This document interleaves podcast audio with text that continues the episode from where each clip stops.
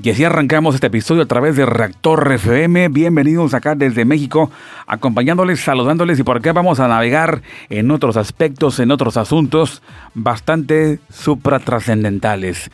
Acostumbrados, desde luego, a que escuchamos por todos lados la problemática, los asuntos sociales, las carencias, los conflictos mundiales, lo que acontece, como también los nuevos descubrimientos, el nuevo chisme de barrio, el nuevo chisme de televisión y bueno, eso indudablemente. Pero vamos a irnos por otro lado, donde empezaremos la expedición auditiva, en donde vamos a contemplar mentalmente, cuando escuchamos algo, un argumento, un, un contenido, que no tiene una explicación rápidamente debido a que carece, por así decirlo, de una satisfacción racional.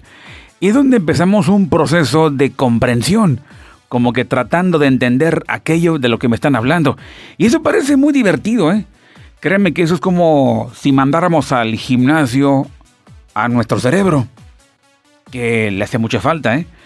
Cuando leemos libros, por ejemplo, de Julio Verne o otros libros que son escritos con otra lógica desde hace 3.000 o 4.000 años, pues obviamente sí que batallamos para entenderle.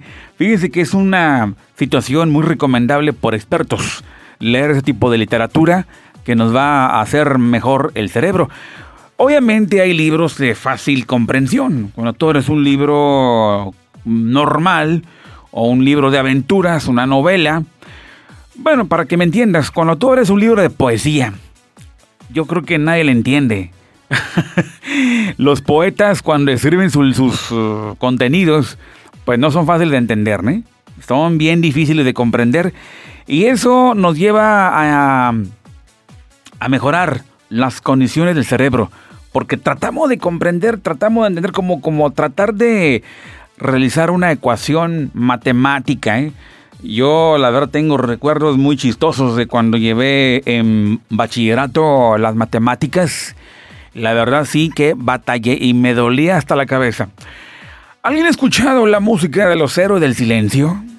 Yo creo que la mayoría, ¿no? Hemos escuchado la música de Héroe del Silencio. Algo muy parecido sucede. La música de, de esta banda tiene bastante dificultad para comprender en la inmediatez, ¿verdad?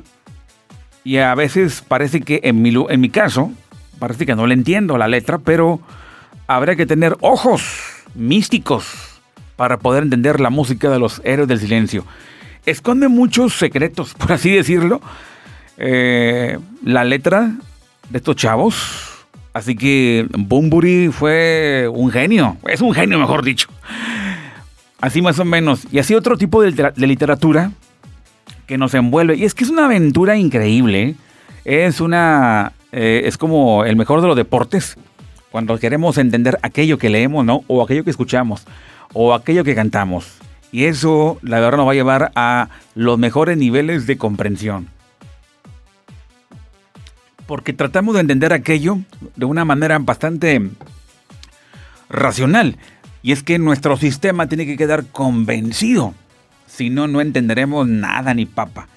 Pero cuando no entiendas algo, créeme, no es nada malo del otro mundo. Simplemente es un ejercicio que hay que llevar a cabo como si vas al gimnasio y pretendes cargar algunas mancuernas bastante pesadas. Pero bueno, Arranquemos, damas y caballeros, a través de Reactor FM y hoy me encuentro por acá desde Monterrey acompañándoles en estos eh, tiempos que son buenísimos, son tiempos excelentes, son de lo mejor, donde hay batallas, realmente detrás de cada batalla, les digo una cosa, señoras y señores, hay bastante luz, hay bastante contenido, hay bastante cielo, créanmelo, hay mucho cielo por qué descubrir, bastantes comunicados, pronunciamientos detrás de cada batalla. A cada momento de complicación, entre comillas, nos toca a cada uno de nosotros tomar el pico y la pala y escarbar y tratar de comprender. Es lo mismo con los libros, es lo mismo con las canciones de los héroes del silencio, es lo mismo, en serio. Así que en este episodio la cosa va a ser igual. Pero bueno, si no le entendiste el episodio, recomendaciones que lo escuches más de una o dos veces. Pero la verdad nos encanta para todos ustedes. Yo sé que formamos un gran circuito de Reactor FM y la pasamos a todo dar y la pasamos súper padre, súper bien. Quiero también antes mandar un saludo a Juan Guerra Alvarado, el tocayo desde, desde Juárez, Nuevo León, también por ahí saludando a toda la raza. Saludos a Jos, a Magos. También por ahí saludando a Luis, a Pepe Flores y también saludo a Junior allá en Ciudad Acuña, Coahuila. Saludando a tanta gente que me sigue, muchas gracias por su preferencia y por mantenerse siempre en sintonía de estos contenidos, estos podcasts acá desde esta plataforma. También quiero agradecer a, a Anchor, Apple Podcast, Google Podcast, Spotify, donde se distribuyen los contenidos de, estos, eh, de este episodio.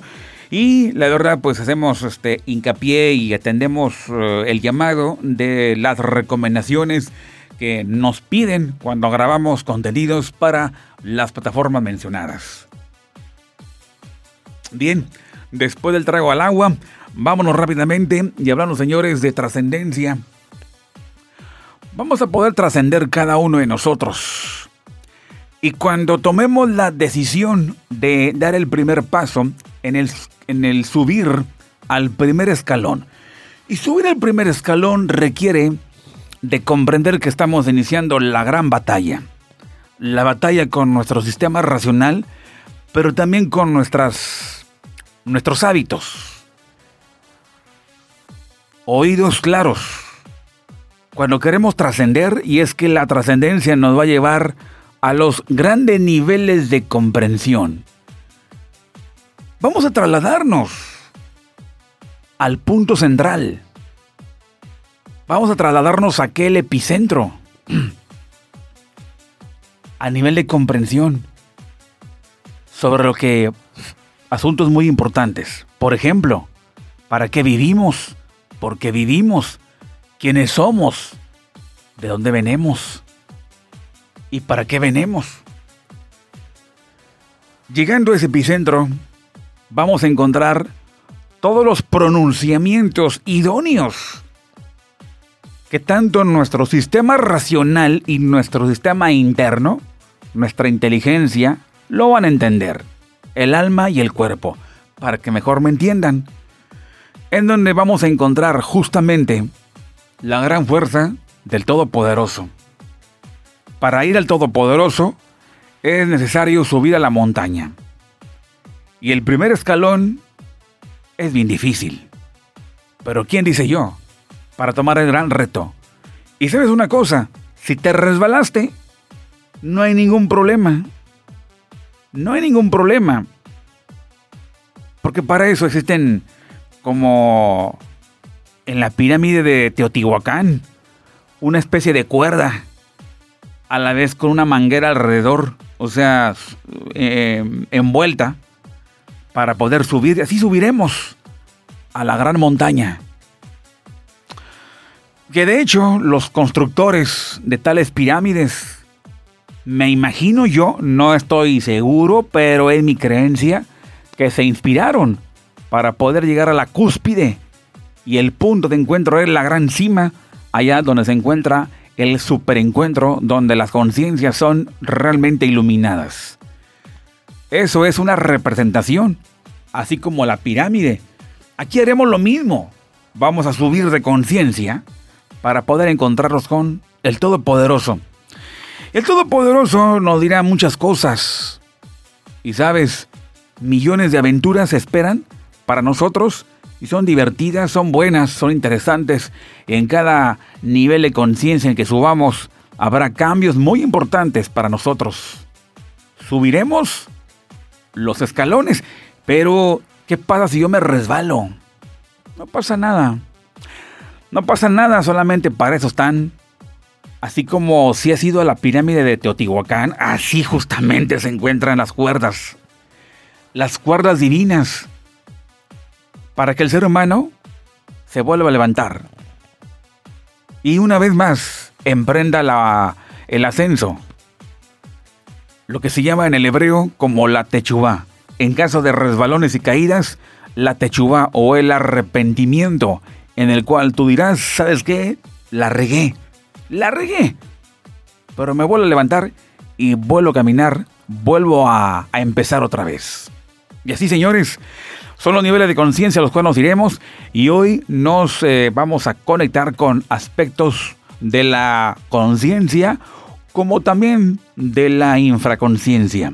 Haremos el hincapié, yo creo que sería necesario hacer hincapié en dos espacios sobre supraconciencia como también de la infraconciencia. Y tenemos que entender que estos son dos aspectos que tenemos cada uno de nosotros. Situación que le fue encomendada. Y voy a hacer un pequeño relato, más bien a comentar un pequeño relato de la Torah y aparece en el libro de Números, en el libro de Números, el tercer libro, y ese libro abarca el aspecto difícil de eh, adentrarnos en los altos niveles de conciencia. Ese peregrinaje en, en la Matrix para poder llegar al epicentro, Dios. Bien, habla justamente una tarea encomendada a Aarón, Aarón, el hermano de Moisés. Y hay una encomienda en el cual va a encender las lámparas. La famosa menorá, el artefacto perfecto, en donde esto representa la conciencia del hombre, donde aparecen siete, siete puntos a iluminar. Cuando enciendan las lámparas, del hebreo Bejatoleja, cuando enciendas las lámparas. ¿Pero qué quiere decir cuando enciendas las lámparas? Habla de encender la menorá y la menorá literal, literal, esa menorá que ustedes pueden ver, un, una, un poste con siete brazos y encima de los siete brazos siete velas van a ser encendidas. Está bien, pero ¿eso qué, qué me quiere decir? ¿Hacia dónde vamos? ¿Cuál fue la tarea del Todopoderoso hacia el personaje mencionado, Aarón. Cuando enciendas las lámparas, la tarea encomendada, encender lámparas, ¿qué quiere decir? Ascender. Siete aspectos luminosos encendidos en esa lámpara o en esa menorá. Servicio que va a efectuar Aarón. Y Aarón es el sacerdote hablando justamente del templo, el templo, el lugar de los sacrificios en Jerusalén, la labor sacerdotal. Y cuando enciende las lámparas está marcando, al final de cuentas, esto equivale a una unidad. Siete luces que a la vez se forman en una. Y de la cual esa, de esa unidad surge algo llamado el aceite y el incienso. Surge algo llamado el óleo y el perfume, y esto justamente regocija el corazón de los hombres. Encender la lámpara todas las mañanas. ¿Qué quiere decir? Finalmente, vámonos a la explicación profunda de todo esto, porque se trata de ascender. ¿Ok? se le encargó a Aarón el sacerdote encender las lámparas en el servicio continuo a diario en el templo. Encender lámparas, siete puntos, siete velas, siete encendidos. Y esto equivale a una fuerza que se va a hacer percibida en los mundos superiores. Cada vez que el sacerdote en el, en el templo, en Jerusalén, en el primer y segundo templo, eso lo hacían para poder remover el cosmos, hay una reacción. Acuérdense de, los eh, siete principios del Kibalión. Uno de ellos es el, de correspondencia, como es abajo es arriba y viceversa. El principio de causa y efecto. Lo que ocurre aquí abajo tiene una resonancia en el cosmos. Y así, Aarón efectuaba este servicio, el encendido de las siete luces de la menorá. ¿Y para qué? Pues para conmover el cosmos y cada vez que lo encendían, fuerzas eran enviadas desde las más altas montañas, las montañas cósmicas emanaban hacia el templo. Entonces la llamardía. Y la idea era de ascender las conciencias ubicadas ahí justamente en ese lugar. Bien. Pero se trata justamente ahora de entender ahora, vamos a darle una explicación ahora y cómo aplicamos este aspecto en nuestra propia vida. ¿Qué trata de decir el texto? Estoy leyendo el Zohar y en el Zohar aparece esta explicación increíble. Habla el relato del sacerdote que enciende una lámpara, enciende siete luces para poder generar una reacción en el cosmos, en el cerebro cósmico. Bueno, más bien generar eh, reacción más allá, donde se encuentra el anciano oculto y el anciano oculto ilumina el cerebro cósmico y el cerebro cósmico ilumina el corazón cósmico y emana hacia la tierra mucha alegría en todos los mundos, en el reino material, en el reino mineral, en el mundo vegetal, en todos lados. Si queremos que nos vaya bien en la, tierra, será bueno encender las lámparas. Vamos a esto. ¿A qué corresponden el sacerdote? ¿A qué corresponden los siete puntos a iluminar? ¿Cómo lo aplicamos en nuestro propio ser, en nuestra propia vida? ¿A qué se refiere el sacerdote? ¿A qué se refiere las lámparas? Y vamos a hablar también de la infraconciencia. ¿Quién es el sacerdote interno? ¿Alguien sabe quién es el sacerdote interno? La conciencia que cada uno de nosotros tiene. Y nuestro sacerdote interno va a iluminar los siete aspectos, las siete lámparas que todos tenemos ¿Y cuáles son? Son siete. Siete aspectos. Siete aspectos luminosos que tenemos que, bueno, que deben estar iluminados. ¿Y cómo los iluminamos? Porque a partir de la iluminación, estos siete aspectos van a ascender, nos va a permitir el ascenso de la conciencia, subir más, más, más, más, más, más, más, más.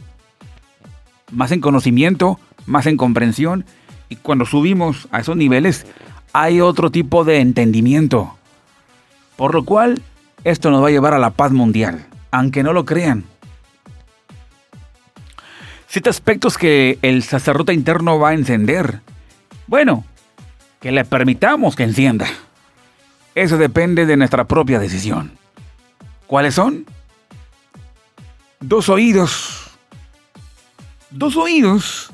Dos ojos dos fosas nasales y una boca. Lo que los oídos absorben, la información que recibimos auditivamente, la información visual, la información el olfato, es procesada. Hay un juez interno que lo procesa, pero si se encuentra en una plena oscuridad, vamos a emanar a través del sistema verbal, la boca, oral, ¿qué vamos a hacer? Vamos a emanar un argumento, ya sea bueno o ya sea malo. ¿Qué pasa cuando encendemos las siete velas de nuestro propio ser? ¿Qué ocurre? ¿Hacia dónde vamos a ir? Vamos a encontrarnos con la paz. Porque queremos una evaluación. Porque cuando permitimos, cuando sabemos justamente escuchar la voz del sacerdote interno, la conciencia, la conciencia, realmente ya no vamos a robar, ya no vamos a acusar, ya no vamos a herir, ya no vamos a odiar. Y solamente hablaremos lo correcto. Te pongo un ejemplo. Imaginemos que tienes tú una invitación a comer a casa de una persona muy importante y que de repente pues se le pasó al cocinero, al chef, se pasó de sal, le echó demasiada sal a la comida. Y te invitaron a una casa a comer, a pasarla rico, pasarla bien, pero el guisado quedó un poco salado. ¿Cuál será tu respuesta en el primer, en el primer eh, vamos, en el primer cucharazo que le des a los alimentos. Ups, está salada. Obvio. Pero cuando la conciencia te está indicando, si tú le das mucho caso a la conciencia, te dirá, sé, sé, más sabio, sé prudente, no digas nada. ¿Y tú qué dirás? Por el amor a los demás, por la paciencia que vas a poseer, debido a que la conciencia te está vibrando con muchas verdades. Esto está emanando un discurso al cual hay que ponerle bastante atención. Y tú dirás, eh, no, no está salada, está rica. Oye, qué sabrosa. No está salada, está sabrosa la comida. Como que parece que estás mintiendo, pero no. Estás decidiendo por escuchar la voz de la conciencia. Y no dejarte llevar por los arranques y estallar. Porque tal vez con tu comentario podrás herir o hacer sentir mal al otro y eso rompe los vínculos de la paz. Es un ejemplo, ¿eh? Y así, ahí empezó porque le diste la primer probadita al guiso, salió salado. Y como salió salado, la información ya fue procesada en el cerebro. Estabas a punto de lanzar tu versión oficial, pero te detuviste y tú como buen juez, entonces lanzaste algo, emblanqueciste el asunto en lugar de que saliera la versión opuesta, le diste en primer lugar a la versión oficial, o la versión blanca, mejor dicho. No, está sabrosa la comida. Señores, es un ejercicio donde podemos así, así, así, empezar a iluminar las siete lámparas que tenemos.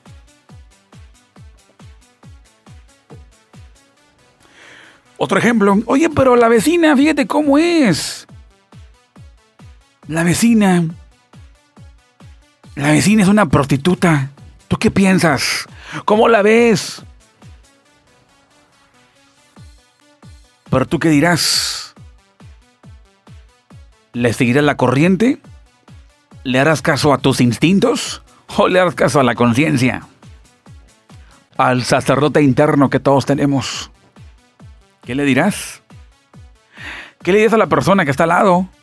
Y que te dice que la vecina es una prostituta y mira lo que esto, mira que su hijo, mira que no sé qué el otro. ¿Tú qué dirás? Si estás con la lámpara encendida, dirás, es su vida.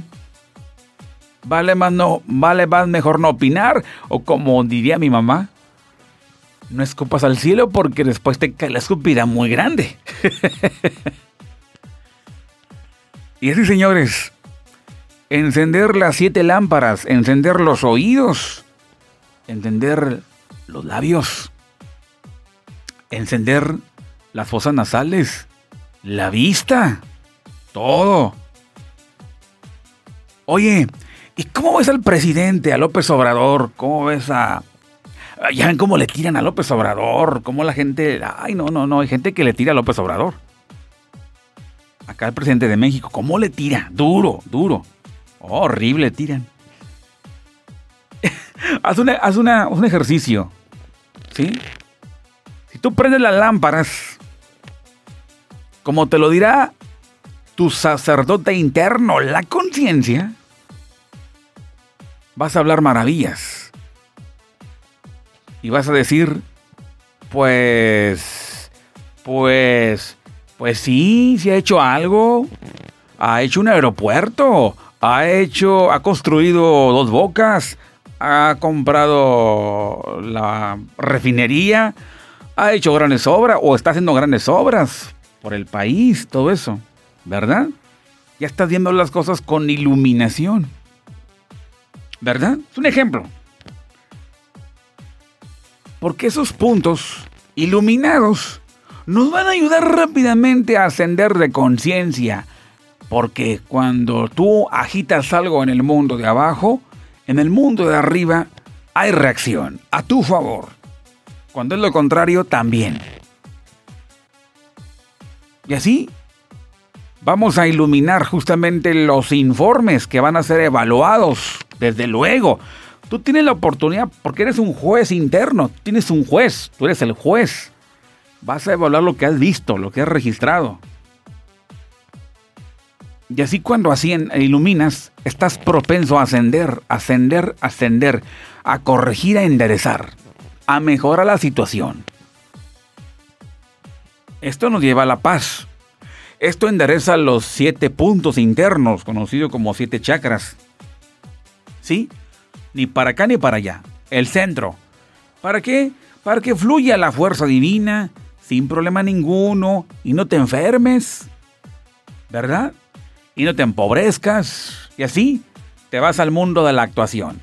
Porque somos de verdad los mejores actores en este teatro, que es la tierra, en el ámbito social. Es decir, vamos a provocar alegría en los mundos. Claro. Vamos a provocar mejoras. La riqueza, la abundancia, todo esto, pero hay algo mejor. Vamos a iluminar algo que se llama el profundísimo, como lo menciona el Zohar. El profundísimo, ¿sí? Y está hablando de el pensamiento el pensamiento. Y un pensamiento ya iluminado hablará muchas cosas a favor. Todo comienza cuando comienzas a aprender las luces. ¿Qué les parece? Damas y caballeros, estamos a través de Reactor FM. Así que es una gran decisión empezar a iluminar las cosas. Los siete puntos. Y bueno, es una ceremonia de nuestro propio candelabro. Y es una repetición que debe llevarse a cabo a diario, un breve ritual, todos los días. Y el ser humano está presentando las mejores ofrendas hacia los mundos superiores, con un pensamiento totalmente sublime. Es una gran dedicación. ¿Por qué?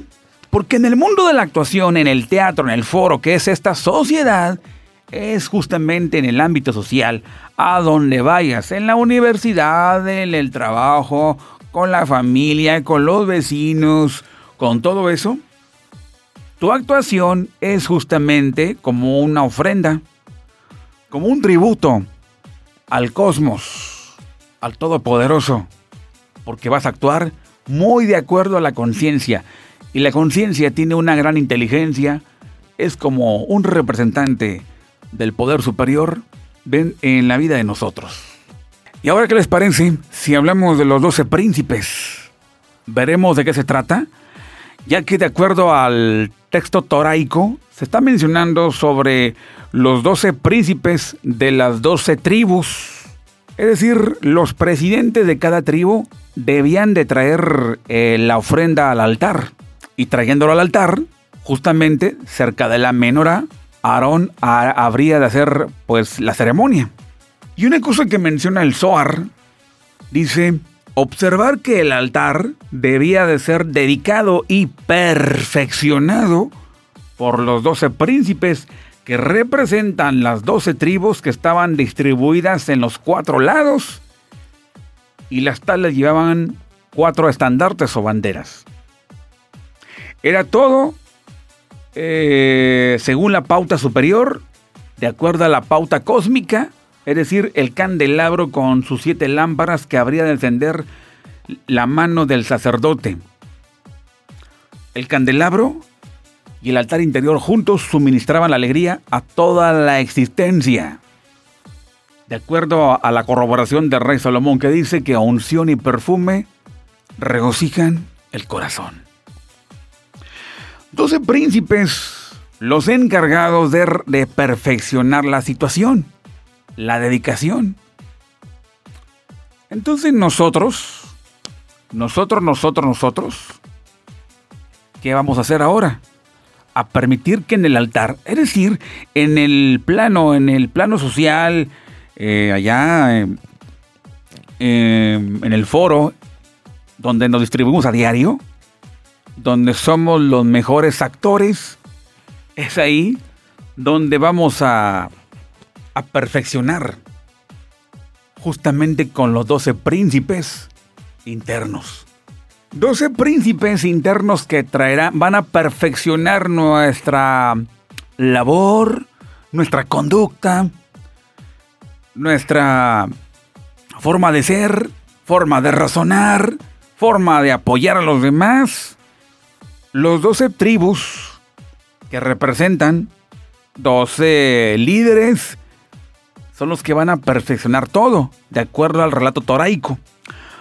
Ahora vamos a aplicar, vamos a aplicarlo en nuestra propia vida.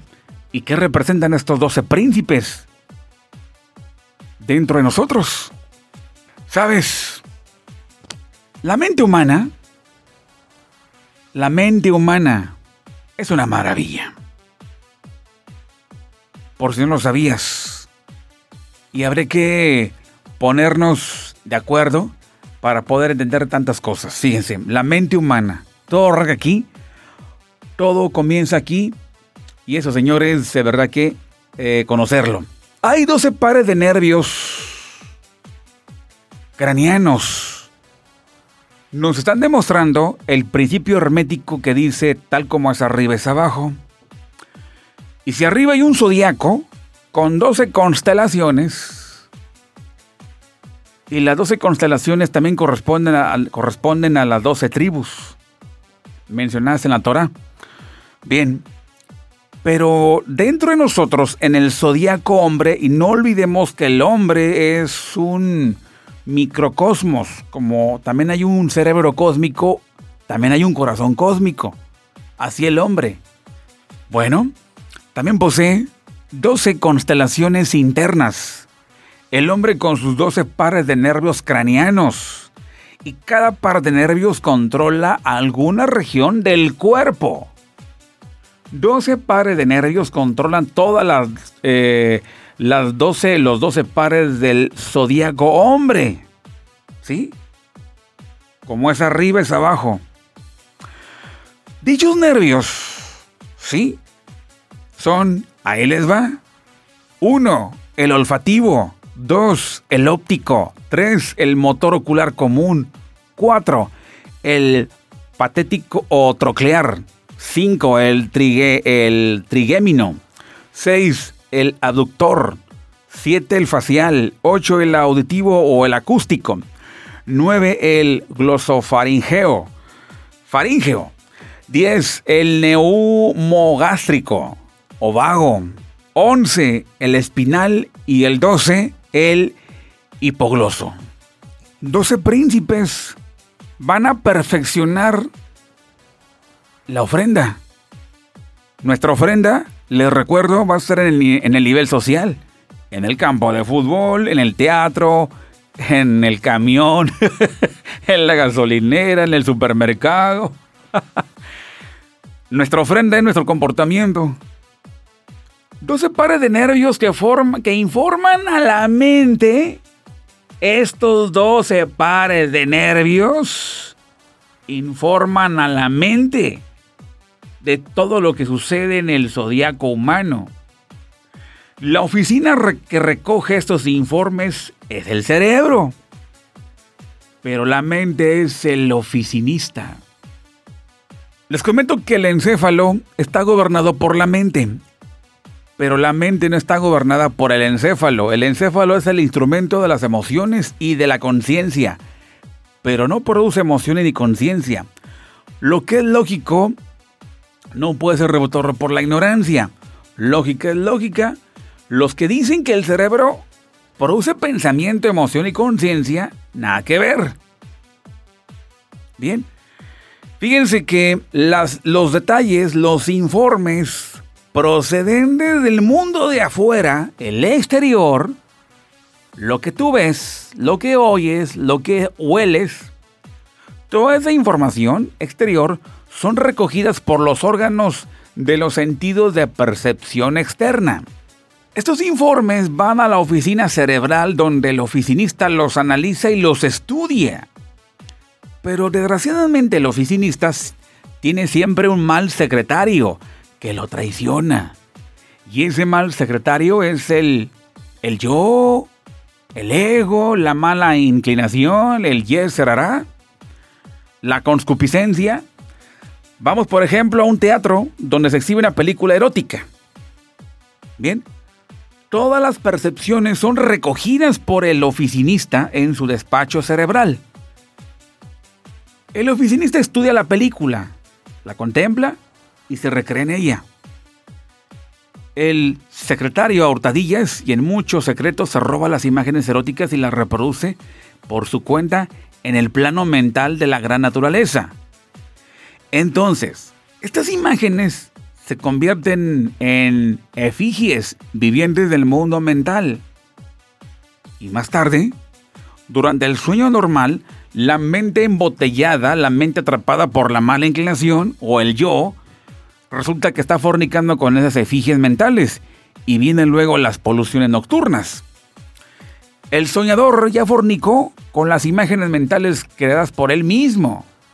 El soñador ve clarividentemente esas imágenes y esa clarividencia, esa es la clarividencia inconsciente. Alguien que es celoso y supone que un amigo le está quitando a su mujer, fíjense, fíjense, fíjense nada más, ¿eh? Póngale mucha oreja. Alguien que es muy celoso, tiene el yo, el ego del celo, de los celos, muy celoso, pero a no morir. Y se, supone, él piensa que un amigo muy cercano le está quitando a su mujer.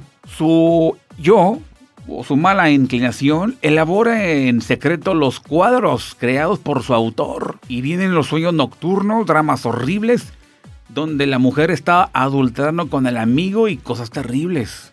Justamente como lo describía Freud, hablando de los sueños que era justamente de lo que tanto el hombre se preocupa, en la noche lo verá reflejado. Bien, cuando duerme. Esa es la clarividencia inconsciente. Si el clarividente es oligofrénico, uy, va a asesinar vilmente a su amigo. Si es un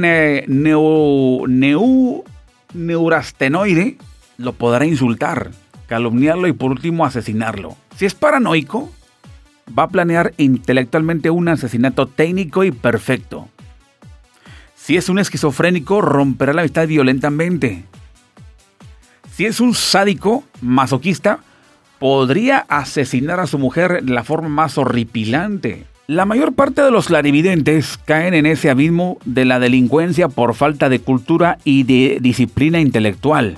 Como que decimos en México, vemos moros con tranchetes. ¿Actúas así?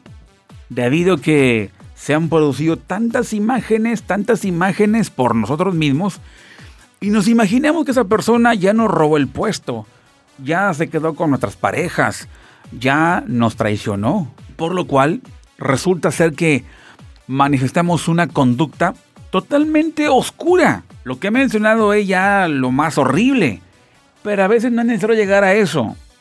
Podemos llegar a la ironía, podemos llegar a la falta de amistad, podemos llegar a la incongruencia, debido a que nosotros lo hacemos así, basándonos en las suposiciones, en los documentos mentales que poseemos con respecto a aquella persona.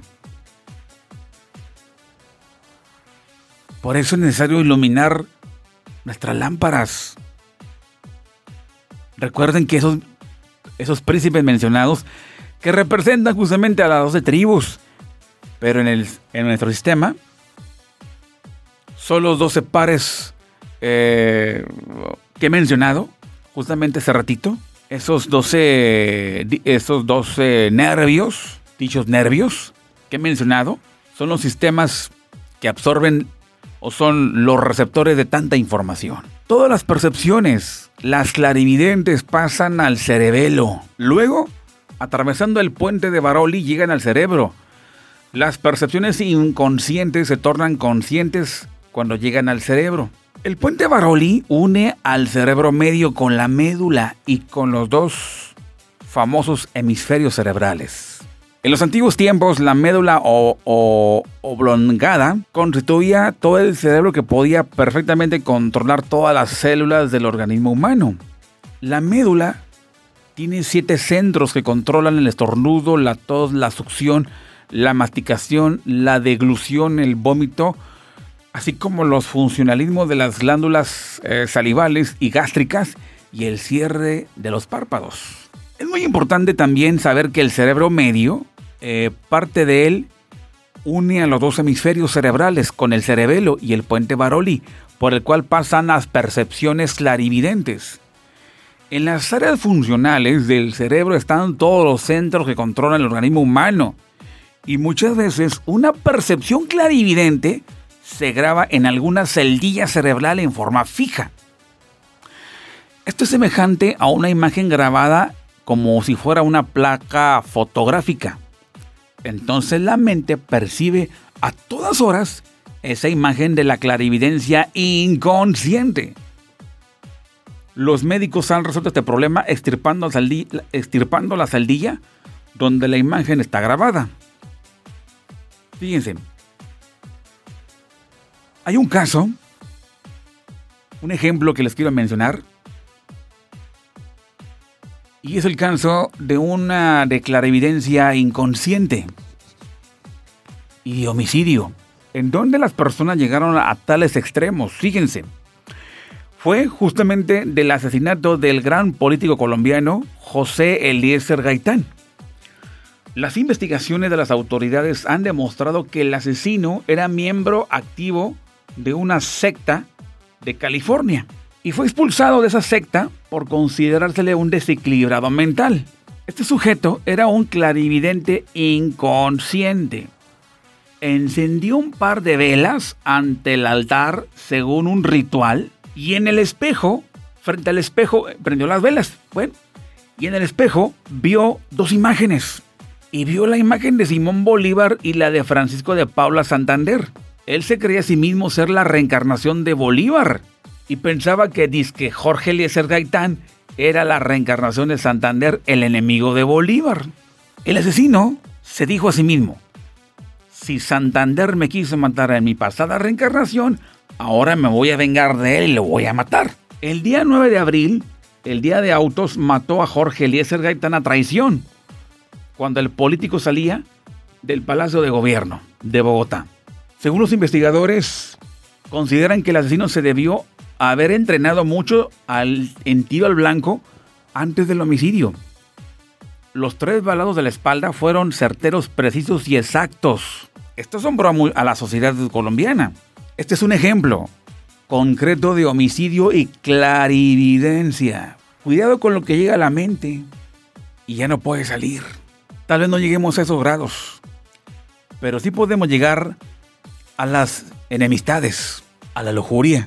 Es que yo creí que tú te ibas a prestar para esto. Es que yo pensé que tú, es que yo creí. Exactamente. Clarividencia inconsciente. Increíble, ¿no? Las percepciones de la clarividencia inconsciente quedan muchas veces depositadas en los trasfondos inconscientes de la mente humana y se convierten en tentación secreta que lleva al delito. En el fondo de todo ser humano hay factores inconscientes que muchas veces lo, llevan al homicidio. Los resortes secretos de todo crimen son inconscientes.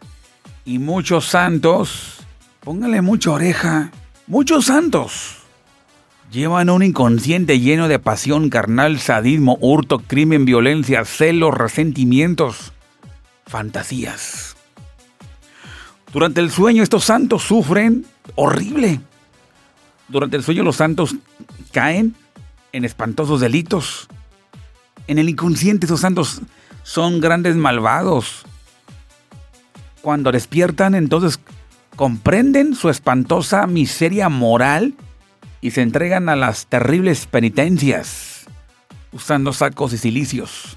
La meta es lograr conciencia consciente y es un de, un defecto moral. Aquellos que lo logren, que logren controlar, va bien, no, no controlar, completamente convertirlo. Cuando el hombre desintegra todos los defectos, defectos que tiene, ese yo, ese yer se disuelve.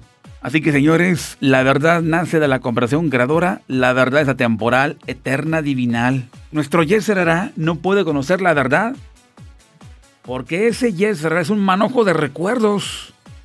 Esa mala inclinación es del tiempo. El yo, el hará, la concupiscencia están, pertenecen al tiempo. Y mueren el tiempo. La muerte es una resta de quebrados. El yo, el hará, es una ilusión. Es crimen, es delito, vicio, resultado fatal.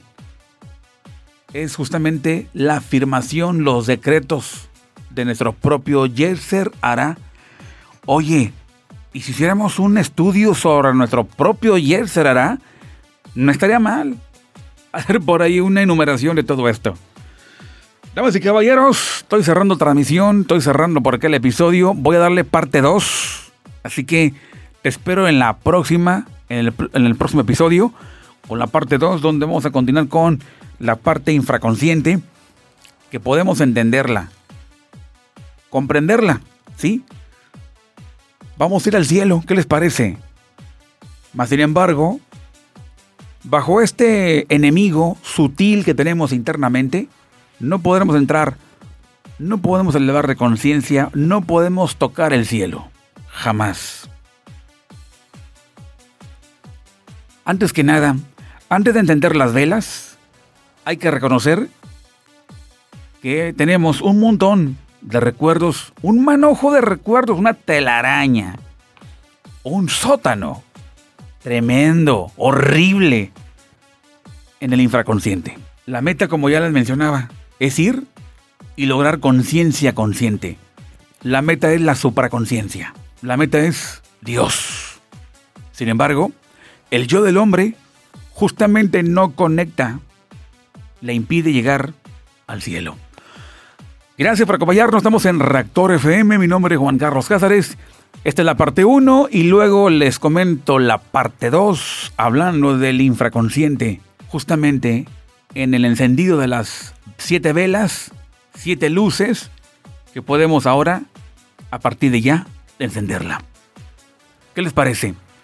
Gracias que tengan un excelente momento. Estamos en Reactor FM, la energía de tu vida. Gracias. Saludos acá desde Monterrey. Comparte este podcast.